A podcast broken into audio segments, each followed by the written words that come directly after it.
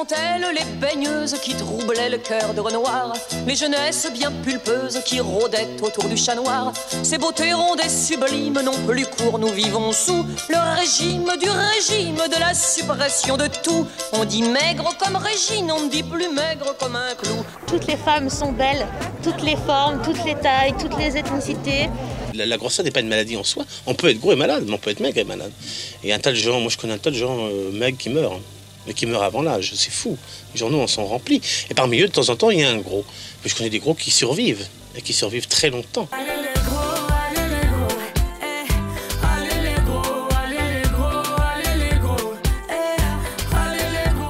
Bonjour, je m'appelle Eva Pérez Bello. Euh, je suis militante féministe et queer. J'ai cofondé Gras Politique en 2016. Euh, je suis parisienne, je suis infirmière et voilà. La petite blanc dans du poil sous les bras. Bienvenue, oui, bienvenue dans cette première émission de 2022 et la 35e de Du poil sous les bras. Ça commence à faire, dites donc, le poil pousse. Et c'est Eva Pérez Bello qui va nous parler grossophobie aujourd'hui.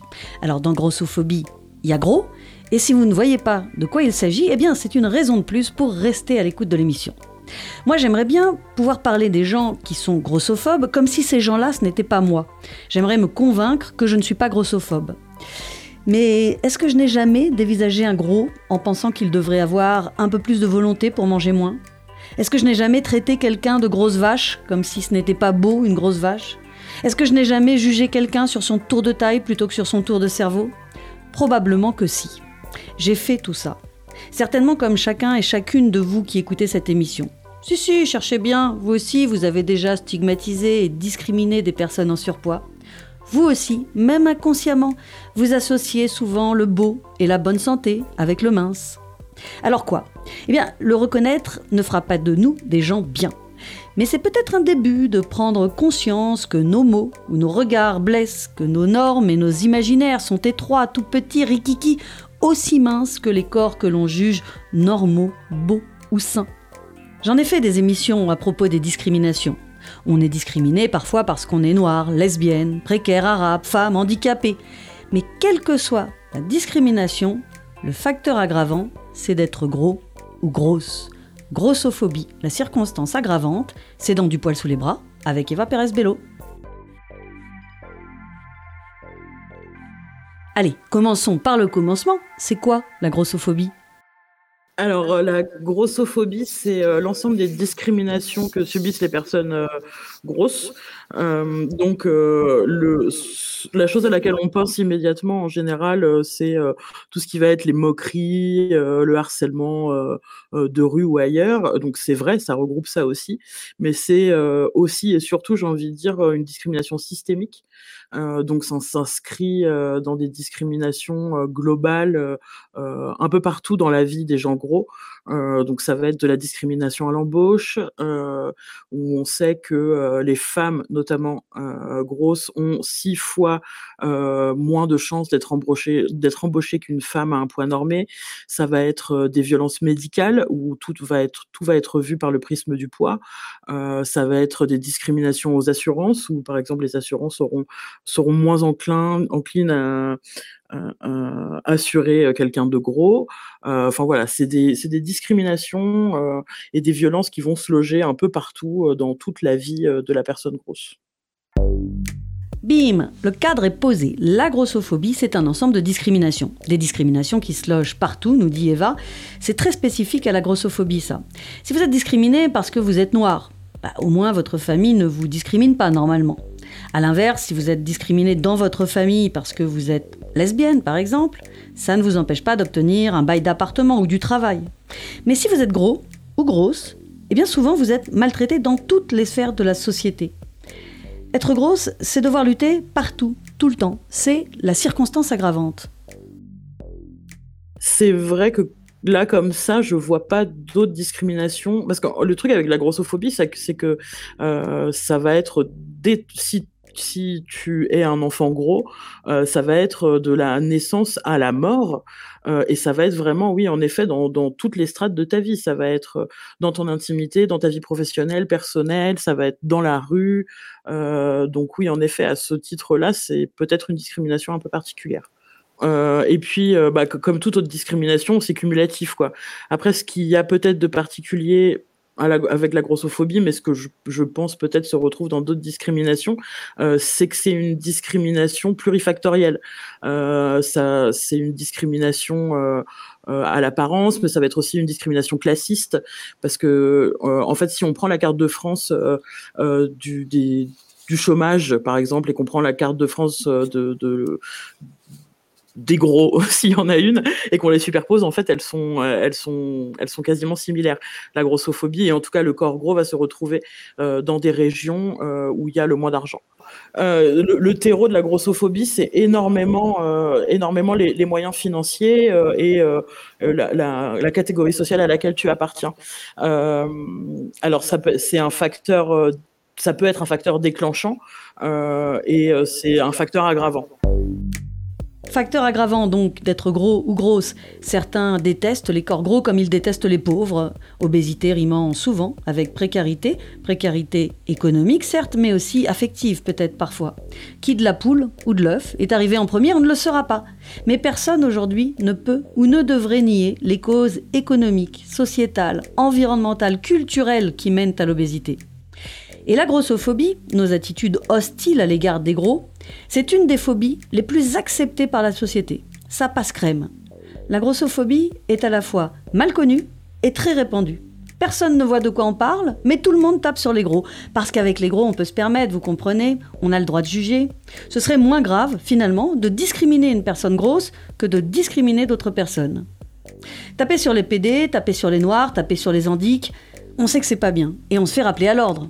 Enfin, quand on est entouré de gens bien, parce que dans un meeting de Zemmour, bien sûr, on se fait applaudir. Mais taper sur les gros, c'est accepté, parce qu'ils coûtent cher à la sécu quand même. Ils sont un peu feignants, et sans volonté, puis méchants, puis stupides, puis malheureux. Bref, les gros en prennent plein la face, et ce, dès l'enfance.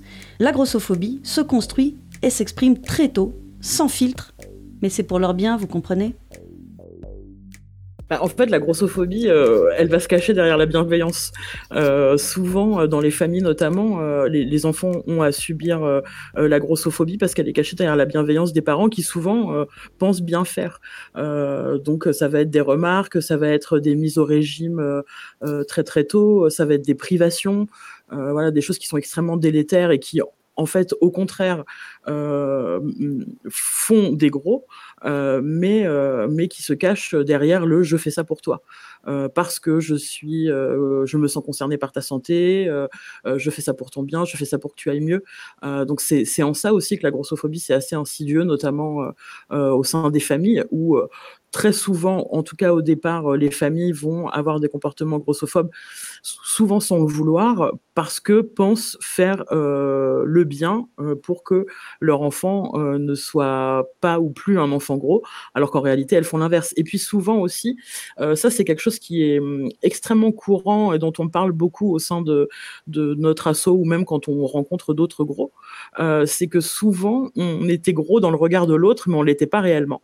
Euh, par exemple, moi, au sein de Gras Politique, on est énormément de personnes à avoir été mises au régime à des âges complètement absurdes, 4, 5, 6 ans. Et euh, quand on revoit des photos de nous, on se rend compte qu'en réalité, on n'était pas forcément gros. Donc moi, par exemple, j'ai repris mon carnet de santé et j'étais en effet dans le haut de la courbe de poids et de taille, mais j'étais pas en dehors. Donc j'étais pas une enfant grosse. Et, euh, on a mis mon médecin traitant, euh, enfin mon pédiatre, a mis un espèce de warning. et, c'est à partir de là, en fait, que, que les régimes, les privations ont commencé. Et la sortie de la courbe, elle s'est faite ensuite, en réalité.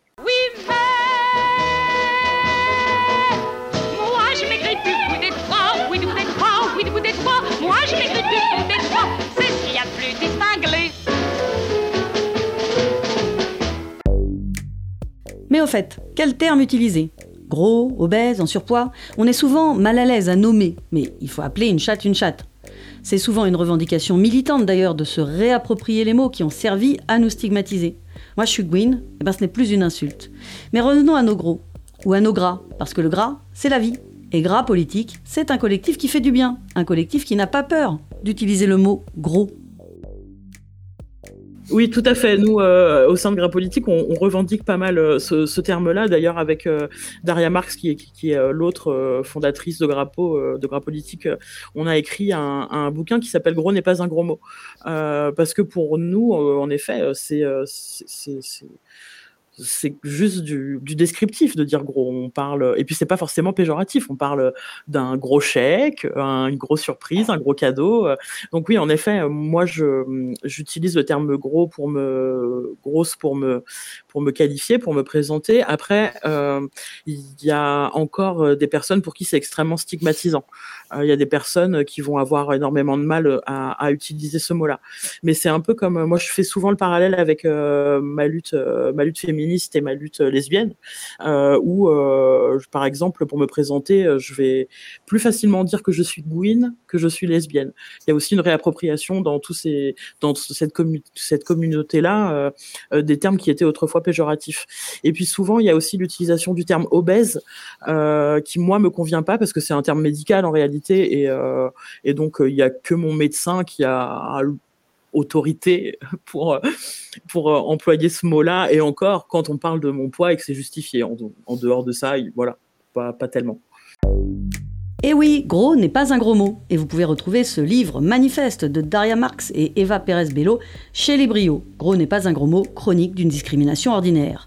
Et tiens, eh bien ça me donne envie de vous en lire un passage. Les gros, ce sont les grosses personnes que vous toisez dans les transports en commun. L'énorme passagère de l'avion ou du train à côté de laquelle vous redoutez d'être assis. Le passant encombrant qui occupe toute la largeur du trottoir.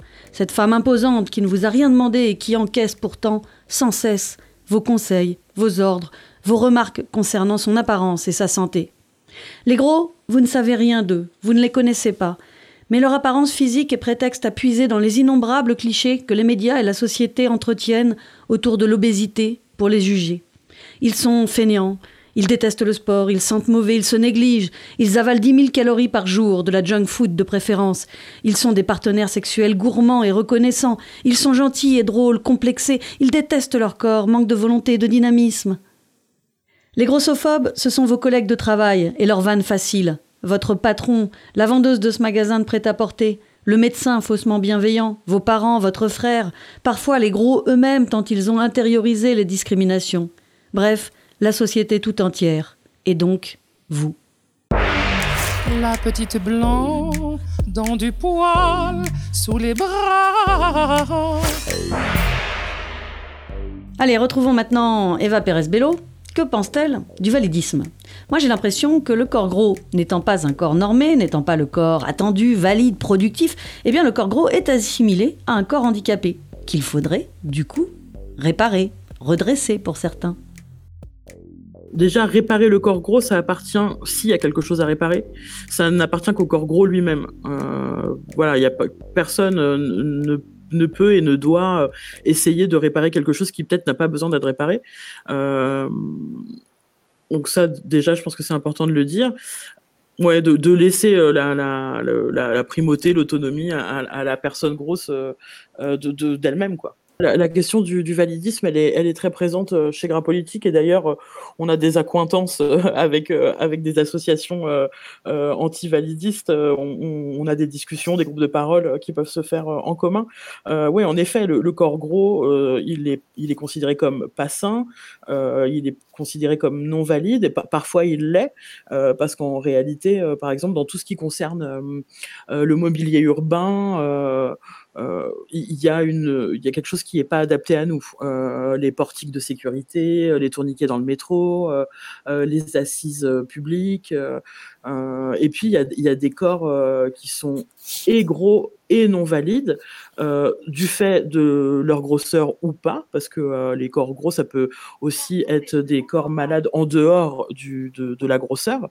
Et, euh, donc oui, il y a des, biais, y a des biais intéressants. Et puis il y a aussi, ça rejoint aussi euh, ce que je disais sur euh, les, groupes sociaux, euh, les catégories sociales, où, où le corps gros comme les corps handicapés vont être considérés comme des corps qui ne rapportent pas d'argent, qui ne sont pas des corps productifs, à tort ou à raison d'ailleurs, parce qu'il y a des personnes, il y a plein de personnes grosses qui travaillent, plein de personnes handicapées qui travaillent, mais voilà, dans l'imaginaire collectif, il va y avoir un peu ce truc de c'est des corps assistés.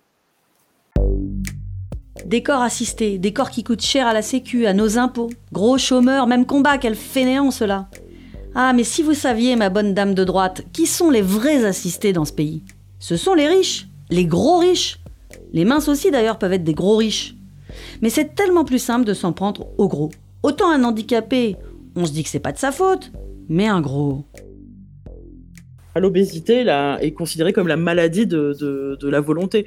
On va considérer qu'un corps gros, il est gros à cause de lui, en effet, euh, et puis euh, oui, que c'est de sa faute. Et euh, il y a un espèce de distinguo souvent qui se fait, euh, mais au sein même euh, du, de, de, la communauté grosse, il va y avoir les bons gros et les mauvais gros, il va y avoir les, les, gros qui vont dire ah non mais moi c'est pas de ma faute, j'ai une maladie hormonale, j'ai je ne sais quoi, versus le mauvais gros qui va devenir gros parce qu'il mange des hamburgers sur son canapé. Et en fait ce gros là il n'existe pas en réalité euh, enfin, la grosseur, c'est plurifactoriel, multifactoriel, c'est jamais que euh, je mange des hamburgers sur mon canapé, quoi. Déjà, on est 20% euh, de personnes gros, donc le spectre de la grosseur est très large. Hein. Ça, va du très petit gros à, la grande obésité dans, ces 20%. Euh, mais je pense que le corps, le corps gros, bah déjà, donc c'est un corps qui est, comme je le disais, qui est considéré comme non productif. C'est aussi un corps qui fait peur. Euh, c'est, il y a une étude, enfin, un espèce de, questionnaire qui est sorti il y a quelques années aux États-Unis où on demandait aux gens est-ce que tu préfères te réveiller un matin avec 20 kilos de plus ou avec une jambe en moins? Et les gens ont répondu une jambe en moins. quand même un peu étonnant. Euh, mais c'est un, c'est oui, c'est un corps qui fait peur. C'est un constat d'échec euh, pour euh, la société et euh, même au sein des familles. Hein, il y, a, ce truc de, constat d'échec du représente euh, le corps gros, il y a une honte et puis il y a tous les stigmates qui sont liés au corps gros, euh, où en général euh, on va dire qu'un corps gros, il, appartient à une personne bête, il, a, il y a un corps gros ça pue, un corps gros c'est pas c'est pas esthétiquement intéressant. Euh, et puis euh, il y a aussi, je pense, cette corrélation avec euh, avec la, la le, le, groupe social où c'est en général des gens, enfin ça peut être des gens en précarité et les gens en précarité, bah, on s'en occupe pas aujourd'hui. Donc je pense que, par exemple, en ce qui concerne l'habillement, on est 20%, donc on a un, un, un pouvoir d'achat relatif euh, pour nos fringues, mais euh, mais ça intéresse euh, ça intéresse pas les, boutiques de les, les, les enseignes de prêt-à-porter de faire des fringues pour nous, alors qu'on pourrait leur apporter de l'argent. mais il y a ce truc du corps gros qu'il faut cacher, et donc on retrouve souvent des fringues à nos tailles parfois sur internet mais pas en boutique dans beaucoup d'enseignes. Donc je pense qu'il y a quelque chose de il faut il faut cacher. Et puis très souvent euh, d'ailleurs c'est l'argument qu'on nous oppose hyper souvent euh, c'est mais il faut pas faire la promotion de l'obésité.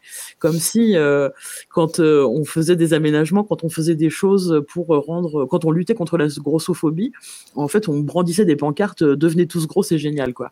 Donc il y a un espèce de truc comme ça qui je pense qui est mal mal compris. Euh, et puis oui, le corps gros fait, peur, fait honte, et je pense que c'est aussi pour ça que qu'on ne le prend pas en charge.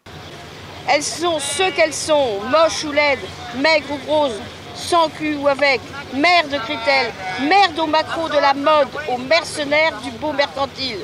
Nous ne sommes pas des produits de consommation. Quelle claque à travers la gueule des bellâtres. Là, je vois aussi une, une, réhabilitation du bonheur de manger sans complexe et de bien se porter ah, dans oui. ses bourrelets. Ah, oui. Eh. Dans ses bourrelets, quand même. Hein. Bah, et après. Il n'a pas l'air malheureux. Euh... Non, hein il n'a pas l'air. Raoul Mille, euh, ce qu'il dit est bien, parce qu'il dit merde, quoi. Il dit merde à, aux autres, en sorte. Pourquoi? Pourquoi la société ne fait rien pour les gros? Ça nous arrange d'avoir des gros? Comme ça nous arrange d'avoir des pauvres? Ça permet à d'autres de se sentir privilégiés? Il y a aussi un rôle social de la grosse ou du gros, qui est probablement de permettre au moins gros de s'aimer plus. Exactement. Euh, c'est un peu, euh, on est un peu l'épouvantail euh, comme ça qu'on agite. Regardez si vous faites ça, si vous mangez pas cinq fruits et légumes par jour, si vous faites pas manger bouger, regardez à quoi vous allez ressembler. Et puis il y a aussi toute l'industrie des régimes. l'industrie des régimes, ça les intéresse qui est des gros parce que sinon ça se casse la figure quoi. Et l'industrie des régimes, c'est des grosses boîtes qui sont au CAC 40, etc. et qui, ont besoin de tourner et donc leur but, c'est évidemment pas de nous faire maigrir, euh, c'est plutôt de gagner de l'argent. Donc, euh, il y a aussi un intérêt financier euh, très, très, très fort. Euh, alors, est-ce qu'il faut faire quelque chose pour, euh, pour si on a envie de changer son corps gros euh, Déjà, est-ce qu'il y a des solutions? Ça, c'est une bonne question. est-ce qu'on et puis les gens n'ont pas forcément envie de changer leur corps gros. et puis, je pense que aussi le souci, c'est il est beaucoup dans la formation des professionnels de santé, où encore aujourd'hui, on apprend des, des, bêtises aux médecins, aux infirmiers. Enfin, moi, je me souviens dans mon cursus de formation d'infirmière où on nous apprenait des choses fausses pour euh, par exemple, pour euh, euh, dépister la, malnutrition. je me souviens d'une prof qui nous avait dit, bah, faut calculer l'IMC. Alors non, il y a des prises de sang, il y a des marqueurs biologiques qui sont parce qu'on peut être très gros et très dénutri, où on nous dit que pour dépister l'anorexie, on pareil, on se base sur l'IMC. Bah non, c'est une connerie. Les personnes grosses sont aussi peuvent être aussi anorexiques. donc je pense que déjà dans le dans la formation des soignants, il y a, y, a, vraiment quelque, quelque chose à faire de ce point de vue-là. Et puis, euh, il y a quand même aussi une grande corrélation entre euh, grosseur et euh, santé mentale. et déjà, la santé mentale, c'est quelque chose qui est extrêmement mal enseigné, quelque chose qui est très stigmatisé dans la population générale et puis même au sein, du corps soignant. et que s'il y avait une réelle prise en charge de santé mentale des personnes obèses, et eh ben, il y aurait une certaine avancée. Mais alors on fait quoi? Comment être une bonne alliée? Comment ne pas juger, mais ne pas sombrer non plus dans l'excès de bienveillance? Moi, je dirais qu'il faut présupposer de rien. Le corps gros, c'est un corps gros. Euh, voilà, il faut pas euh, tirer de conclusion euh, à partir de là sur ce qu'est la qualité de sa vie, sur son état de santé. voilà, le, corps gros, c'est le corps gros. si tu n'es ni médecin, ni assistante sociale, ni rien de tout ça, tu ne tires pas de conclusion. Il n'y a pas de lien de cause à effet à faire. Et puis après, ce, ce, ce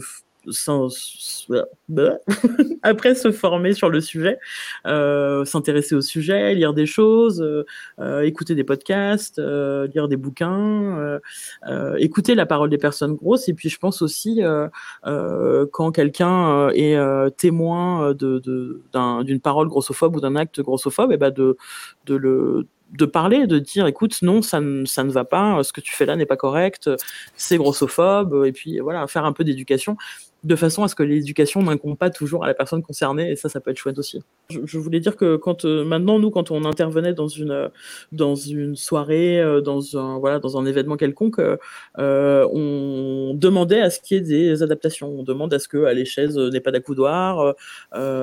voilà, maintenant, on, a tendance à refuser d'intervenir dans des endroits où, par exemple, il n'y a pas de c'est pas accessible aux personnes non entendantes, euh, euh, enfin voilà ce genre de choses. Donc on, essaye d'être moteur euh, de, tout ça. Alors c'est pas forcément toujours évident et parfois on foire, mais mais on, essaye en tout cas, oui, de que, de penser tout ça et, d'être raccord avec ce qu'on porte quoi. Tiens, à propos de podcast, bon, il y a celui que vous êtes en train d'écouter, bien sûr, mais il y a aussi le podcast de Gras Politique que vous pouvez retrouver facilement en ligne graspolitique.wordpress.com. Et c'est l'occasion qu'Eva Pérez-Bello nous précise pourquoi Gras Politique est un collectif féministe et queer. Et qu'elle nous dise s'il y a une communauté organisée de gros et de grosses. Euh, alors déjà oui c'est féministe et queer bah, parce qu'en fait euh, Daria et moi on est féministe et queer. Donc euh, c'était c'était assez simple. Au départ on l'a un peu pensé comme ça. Et puis très vite on s'est rendu compte qu'évidemment il y avait des il y avait des ponts que la grossophobie c'était une discrimination qui était genrée où les femmes subissaient enfin les femmes ou, les personnes lues comme femmes étaient étaient beaucoup plus impactées communauté que, les autres sur, sur, sur la grossophobie. et puis, par exemple, en ce qui concerne le queer aussi, on, a, on a des personnes trans, transgenres au sein de Gras Politique, et puis on s'est rendu compte aussi qu'il y, avait il y avait des ponts entre la communauté transgenre et la communauté grosse, parce que la communauté transgenre, c'est une communauté qui, a, qui a réfléchi sur la non-normativité des corps, sur les corps dissidents, etc. Et donc, qu'il y avait là quelque chose où les gros pouvaient se nourrir de ça. et oui, voilà, donc tout ce qui est à la marge, ça nourrit notre notre, euh, notre pensée euh, sur, sur euh, le corps gros. et puis, on s'est aussi rendu compte, et la volonté qu'on avait quand on a fondé Gras Politique, c'était de produire du savoir, de, de, produire une, une pensée, une discussion, un discours sur le corps gros, comme pouvaient l'avoir fait les, les le courant féministe et le courant queer, notamment parce que c'est Maintenant, on a la chance d'avoir euh, des groupes universitaires euh, sur ces sujets-là et que euh, tout ça, ça n'existait pas en français en tout cas. Il n'y avait pas de, d'études grosses comme il peut y en avoir aux États-Unis. on avait très peu de ressources d'écrits sur, sur le corps et sur la grossophobie. Il y en avait quelques-uns, mais qui commençaient à être un peu datés, qui dataient des années 80 ou alors qui appartenaient à, à des corps universitaires. Il y a par exemple un sociologue qui s'appelle Amadieu qui a écrit sur le corps gros, mais qui voilà, qui, n'était pas du, qui est hyper intéressant et dont on se nourrit et qu'on utilise encore aujourd'hui, mais qui ne venait pas du, du terreau militant. Et donc c'est pour toutes ces raisons-là qu'on a créé Gras Politique euh, et qu'on est féministe et queer parce qu'il y a des y y a, des ponts entre entre toutes ces choses-là. Et puis en ce qui concerne la communauté grosse, oui, nous on, on, veut très fort créer une communauté grosse. On pense que c'est aussi par là que, que ça va que, que les choses euh, vont vont bouger. Euh, c'est si euh, on constitue cette communauté grosse et que euh, on voilà on se saisit des sujets, s'il y a des productions avec Gras Politique on, on parlait il y a pas très longtemps ensemble, on parlait de la culture grosse. Euh, donc euh, oui, oui, je pense que la communauté grosse c'est quelque chose de très important. Le seul souci euh, qu'on a à ça, c'est que les, les, gros ont parfois du mal à se saisir de ça, de cette communauté, parce qu'on c'est des gens alors, on leur a dit toute leur vie que c'était de leur faute, et toute notre vie, pour certains, on, passe notre vie à se faire plus petit, à se cacher. donc, se ressaisir de cette identité pour créer communauté, c'est quelque chose qui peut encore être difficile pour pas mal de personnes.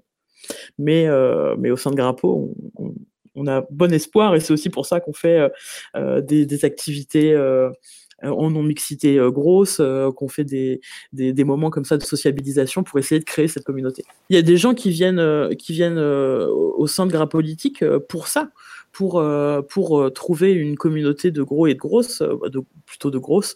et parce que oui, en effet, on, se comprend, quoi. On se sait. Voilà, on n'a pas besoin de tergiverser, d'expliquer. On, a la même, la même expérience de vie. ouais. Vraiment, je continue à m'occuper de mon corps comme je le faisais, une touche par jour, faire l'amour le plus possible et terminer, c'est tout. Je mange ce que j'aime et, et, tout va bien. Quand ils seront des squelettes, des fantômes, des purs esprits, hommelets et femmelettes se feront peut-être encore en vie.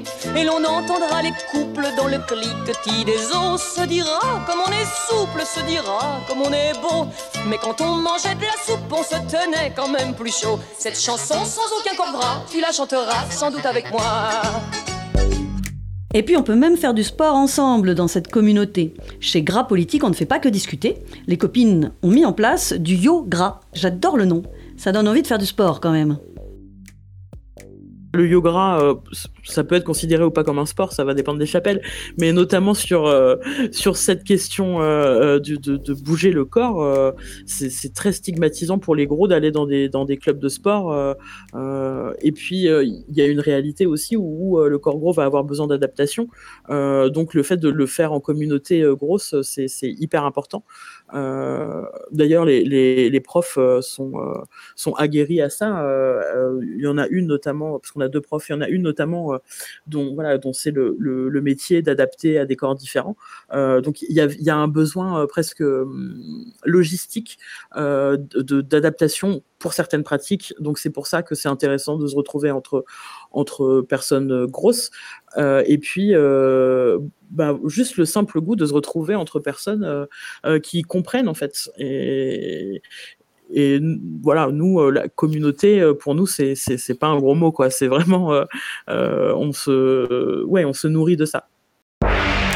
La petite blanc dans du poil sous les bras. Chez les gros, il y a des cons, hein, chez les gros, faut pas se faire d'illusions. Il y a des gros qui mériteraient d'être maigres. Daria Marx, qui a cofondé Gras Politique avec Eva Pérez-Bello, a dit un jour s'être découverte femme autour de 25-30 ans, alors qu'avant, son sexe, son genre, c'était grosse. Elle avait été construite comme une personne grosse. Enfin, moi j'ai l'impression que j'étais grosse avant d'être une femme, j'étais grosse avant d'être lesbienne, euh, j'étais, euh, oui, euh, toute notre identité est, créée autour de, cette question du poids, parce que c'est notre identité sociale immédiate en fait. On voit immédiatement, bon alors on peut voir immédiatement que je suis lesbienne, mais ça c'est un autre sujet, mais on voit immédiatement que je suis grosse. C'est vraiment ma carte de visite dans le monde, c'est ça. Et donc toutes mes interactions sociales, elles peuvent être prises sous ce prisme-là, ouais. Heureusement, les imaginaires évoluent. Enfin, j'espère. Aujourd'hui, en tout cas, il y a des figures grosses qui projettent des vies positives. Mais bon, Besdito ne peut pas tout faire toute seule. Alors il faut espérer qu'il y ait de plus en plus de nouvelles figures inspirantes pour les personnes grosses. Il faut espérer que les normes bougent. Il y en a un peu plus. Alors c'est pas encore la panacée. C'est beaucoup sur les réseaux sociaux. C'est beaucoup euh, euh, dans une culture un peu alternative, parce que dans la culture populaire. Euh, ça commence un peu, euh, notamment dans une, euh, dans une certaine production euh, culturelle de, chez les jeunes, où il va y avoir, j'ai comme ça le souvenir de quelques séries sur Netflix, où il va y avoir un peu plus de personnages queer, un peu plus de personnages racisés, un peu plus de personnages gros. Alors c'est plus ou moins bien fait, mais en effet, dans, dans une certaine branche de la culture populaire, il y a un peu plus de représentation grosse. Après, elles sont pas toutes heureuses, quoi. Euh, il y a encore un peu, euh, euh, voilà, la grosse c'est la bonne copine, la grosse c'est la moche. et puis avec quand il y a un personnage gros, une référence grosse, c'est souvent sous le prisme de la perte de poids ou qui va trouver son salut dans le couple hétérosexuel. Enfin voilà, il y a, y a, encore, on n'y est pas encore dans la représentation du corps gros, mais c'est vrai qu'il y a quand même quelques petites choses qui commencent, qui commencent à changer. Et puis j'ai vraiment l'impression que du côté voilà de la culture alternative, moi j'ai, je vois, sur euh, les réseaux sociaux euh, euh, des, des, personnes queer, des butch, des personnes trans grosses, des personnes avec des looks de punk, etc. Et que moi, je, évidemment, j'avais pas en grandissant et je trouve ça assez réjouissant. Euh, après, il y a un écueil euh, dans lequel euh, on tombe souvent, c'est que on est dans une nouvelle norme. par exemple, il y a le body positive qui au départ était fait par et pour des personnes grosses, qui maintenant sont est porté par souvent par des corps normés et qui crée une nouvelle norme où le gros euh, la grosse va être euh, ultra féminisée, euh, ça va être la bonne grosse, ça va être les bons angles, ça va être quelque chose de très, oui, de, très esthétisant dans une dans quelque chose d'extrêmement genré voilà qui nous va pas forcément nous convenir mais c'est surtout ce truc de nouvelles normes qui qui en fait va parler à pas grand monde une, une, femme précaire qui bosse à l'usine, qui a quatre enfants, euh, ça va pas lui parler ce truc euh, de, euh, de body positive. donc il y a, y a, encore quelque chose de très stigmatisant. Après, en effet, il y a pas mal de, de personnes grosses qui se saisissent de ces choses-là, et ça c'est assez, c'est assez chouette, ouais. Alors là, légèrement, vous voyez, vous avez quand même une légère culotte de cheval. J'ai jamais fait de cheval. Je comprends pas ce que vous voulez dire avec votre cheval de culotte, votre. Non, culotte de cheval. Non, culotte de cheval, c'est, disons, c'est un problème euh, typiquement féminin. Parce qu'il y a des problèmes typiquement féminins. Oui, oui. On fait de la cellulite parce qu'on n'est pas bien, euh, on a des problèmes, le travail ça va pas, et les hommes font des ulcères. Parce que au lieu d'avoir un pantalon qui descend bien, ça fait, ça fait comme ça. Alors c'est pas esthétique. Hein. Autre part, ah, j'ai cru remarquer. Que vous dites euh, non, non, c'est pas. Euh, Et, et, et, Rubens, il trouvait ça très esthétique. Non, pas les culottes de cheval. Euh, Rubens, il, je suis désolée, Rubens, il ne peignait pas les culottes de cheval. Il peignait, il peignait l'enrobement comme, euh, comme Renoir, mais pas les culottes de cheval. Hein. Pas la cellulite et pas la peau d'orange. pas du tout. Comme ça. Mais et alors, si, si, si, il y a des femmes qui sont assez dingues pour se sentir bien avec la culotte de cheval, qu'est-ce qu'elles font Allez hop, un détour sur les poils d'Eva Pérez-Bello. A-t-elle quelque chose à nous en dire de ces poils?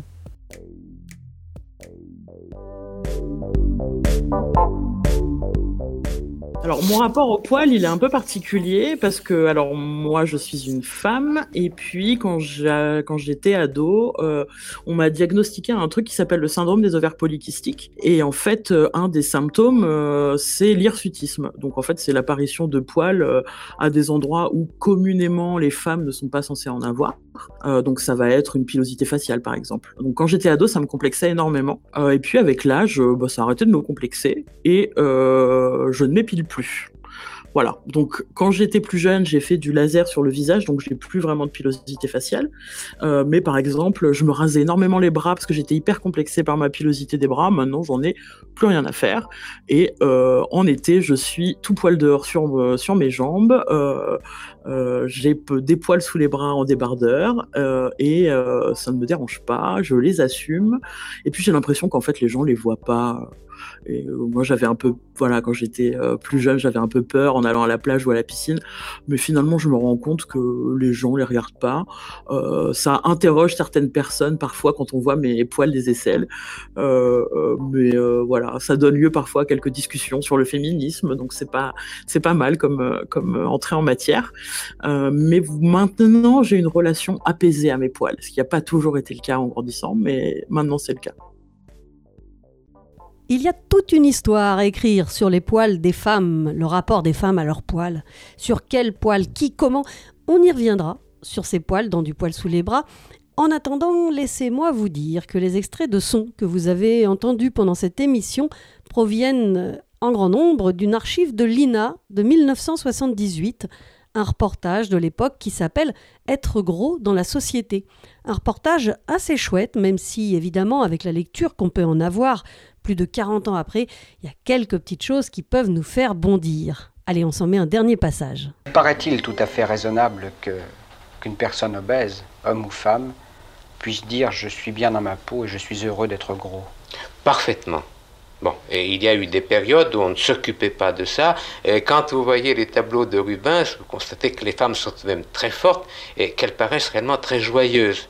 Alors moi j'aime mieux des gens qui sont plutôt opulents et qui sont contents de vivre plutôt que des êtres filiformes et euh, dont les yeux sont rivés non pas sur la ligne bleue des Vosges mais sur la balance. Je voulais vous signaler aussi que le court extrait en début d'émission que vous avez entendu qui disait Allez les gros, eh bien c'était la chanteuse Marwa Loud avec son petit style dynamique et joyeux.